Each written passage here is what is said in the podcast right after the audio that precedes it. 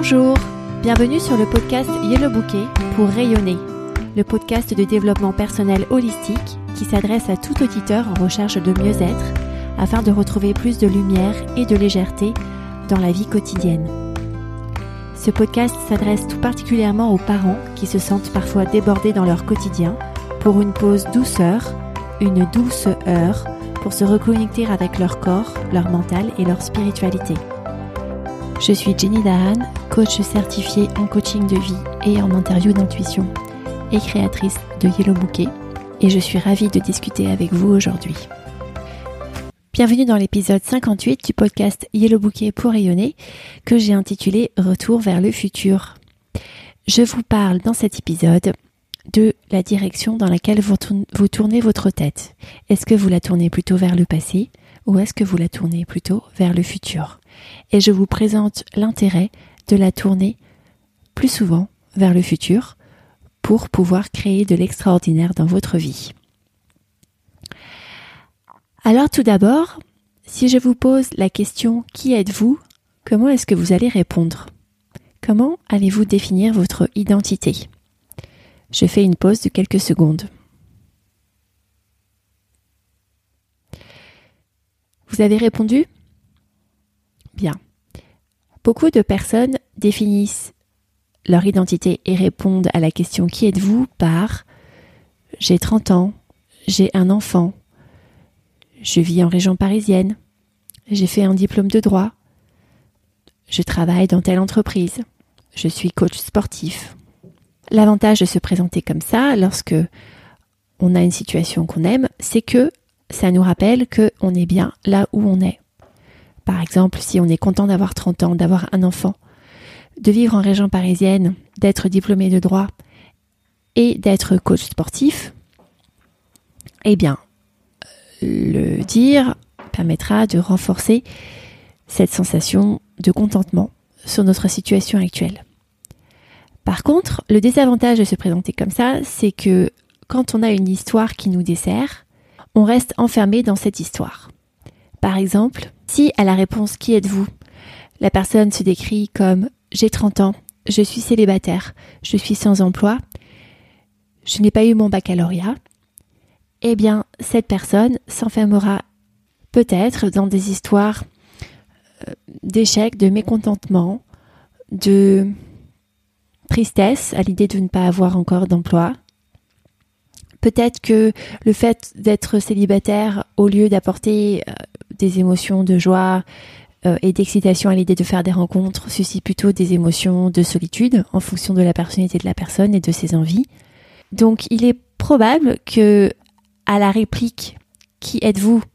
Et à ces réponses-là, cette personne s'enferme dans des histoires qui lui desservent pour pouvoir trouver des solutions. Autre manière de répondre à cette question pourrait être de dire je vais me marier dans deux mois, je vais rejoindre cette entreprise dans trois mois, je vais devenir astronaute un jour, je vais vivre dans une maison dans le golfe du Morbihan, à quelques kilomètres de la plage. L'avantage de cette approche, c'est que vous présentez les éléments que vous interprétez comme positifs qui vont bientôt vous arriver, vous présentez aussi, vous donnez vie aussi aux rêves que vous avez pour vous-même. Dans cette illustration, c'était par exemple devenir astronaute ou bien vivre dans une maison dans le golfe du Morbihan. Un des désavantages de cette approche que certains utilisent comme manière de ne pas s'y prêter, c'est la peur d'être déçu, la peur de ne jamais devenir astronaute, la peur de ne jamais vivre dans une belle maison dans le golfe du Morbihan. Alors, ce que j'aimerais indiquer à cela comme objection, c'est que lorsqu'on ne formule pas les rêves qu'on a pour soi, on se condamne à se décevoir tout de suite. On est, déçu tout de suite parce qu'on ne se donne pas la possibilité de rêver, on ne se donne pas la possibilité de réaliser une autre réalité pour soi-même. Pour cela, je vous renvoie à l'épisode 44 sur l'ambition. Le deuxième point que j'aimerais souligner dans cet épisode, c'est que vos pensées présentes définissent les histoires que vous vous racontez sur votre passé et sur votre futur.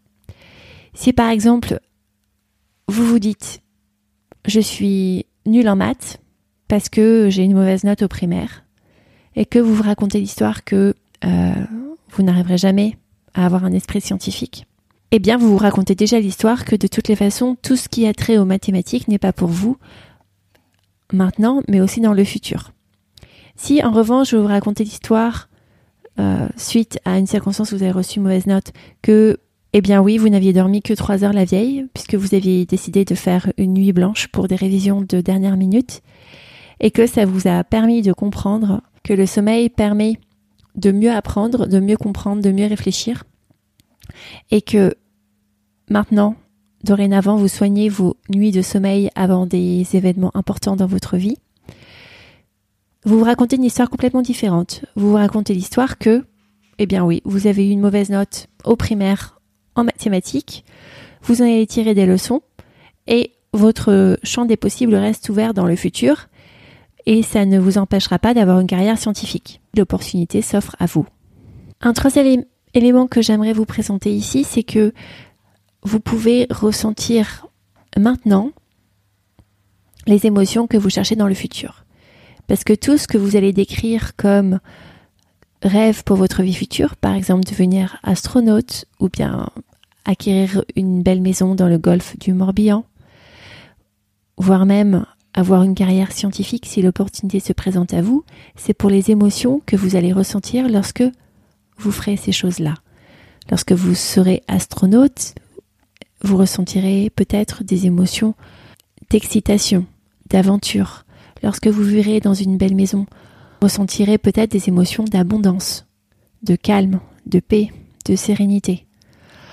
Lorsque vous ferez une carrière scientifique, lorsque l'opportunité s'offrira à vous, vous ressentirez peut-être des émotions d'alignement, de clarté, de lucidité. Lorsque vous rêvez à votre vie future, eh bien, vous pouvez déjà pratiquer dès maintenant toutes les émotions que vous souhaitez ressentir dans le futur. Parce que rêver votre vie future, c'est en fait se rendre compte qu'on a déjà tout là, tout de suite, et que vous n'avez pas besoin de franchir cette ligne d'arrivée pour ressentir ces émotions. Vous pouvez déjà commencer à les ressentir dès maintenant. Et c'est d'ailleurs comme ça que vous vous rapprocherez davantage de cet objectif, de cette ambition, de ce désir que vous vous donnez pour vous-même auquel vous donnez vie en, en rendant cette vision présente dans vos discussions actuelles, soit avec vous-même, soit avec d'autres. En exercice pratique, je vous invite à écrire quelques lignes sur ce que vous voulez pour votre vie future. Ça peut être j'aimerais vivre dans une maison avec un jardin, j'aimerais avoir des enfants, j'aimerais travailler dans tel domaine, j'aimerais manger équilibré tous les jours. J'aimerais peser X kilos. Ensuite, faites la liste des choses de cette liste que vous avez déjà. Par exemple, j'ai déjà des enfants. Par exemple, j'habite dans un appartement proche d'une forêt. Par exemple, je me sens bien dans mon corps. J'habite mon corps. Etc. etc. Ceci vous permet de voir que vous avez déjà beaucoup de choses de ce que vous voulez et d'imaginer votre vie future sous un angle d'abondance pour commencer déjà à ressentir maintenant les émotions que vous souhaitez pour vous dans votre vie rêvée. En récapitulatif selon la grille de lecture de l'écosystème, au niveau du corps, en rebondissant sur l'idée de ressentir maintenant les émotions qu'on veut ressentir pour plus tard, j'aimerais rappeler que cet exercice est important à faire après avoir accueilli vos émotions déplaisantes du quotidien. Et que si vous grillez l'étape d'accueillir vos émotions de tristesse, de mécontentement, de frustration, d'anxiété que vous vivez maintenant, vous n'arriverez pas à aller dans l'étape supérieure de la maturité de coacher, niveau 3 décrit dans l'épisode 56. Et qu'il faut accueillir ces émotions régulièrement afin de pouvoir ensuite vivre dans une vie plus intentionnelle. Et petit rappel aussi, accueillir les émotions ne veut pas dire que vous n'allez plus ressentir ces émotions. Vous allez toujours ressentir des émotions déplaisantes, même dans votre vie rêvée, même quand vous serez astronaute, même quand vous vivrez dans une belle demeure dans le golfe du Morbihan. La clé ici, c'est lorsque vous ressentez ces émotions, de les accueillir et non pas d'y résister, de les éviter ou d'y réagir.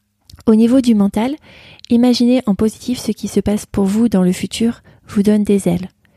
Pratiquez intentionnellement l'idée de donner autant de place voire plus au scénario positif qu'au scénario négatif que l'on a tendance à envisager par défaut. Au niveau spirituel, ceci est un rappel que tout est déjà là. Vous êtes en train d'apprendre les compétences que vous voulez pour vous-même dans le futur. C'est comme quand on dit, après une expérience difficile, des, phrases comme je ne savais pas que j'étais aussi forte ou euh, il ne savait pas qu'il était aussi résistant. Vous avez des forces en vous qui sont déjà présentes et que les objectifs que vous vous donnez permettent de révéler.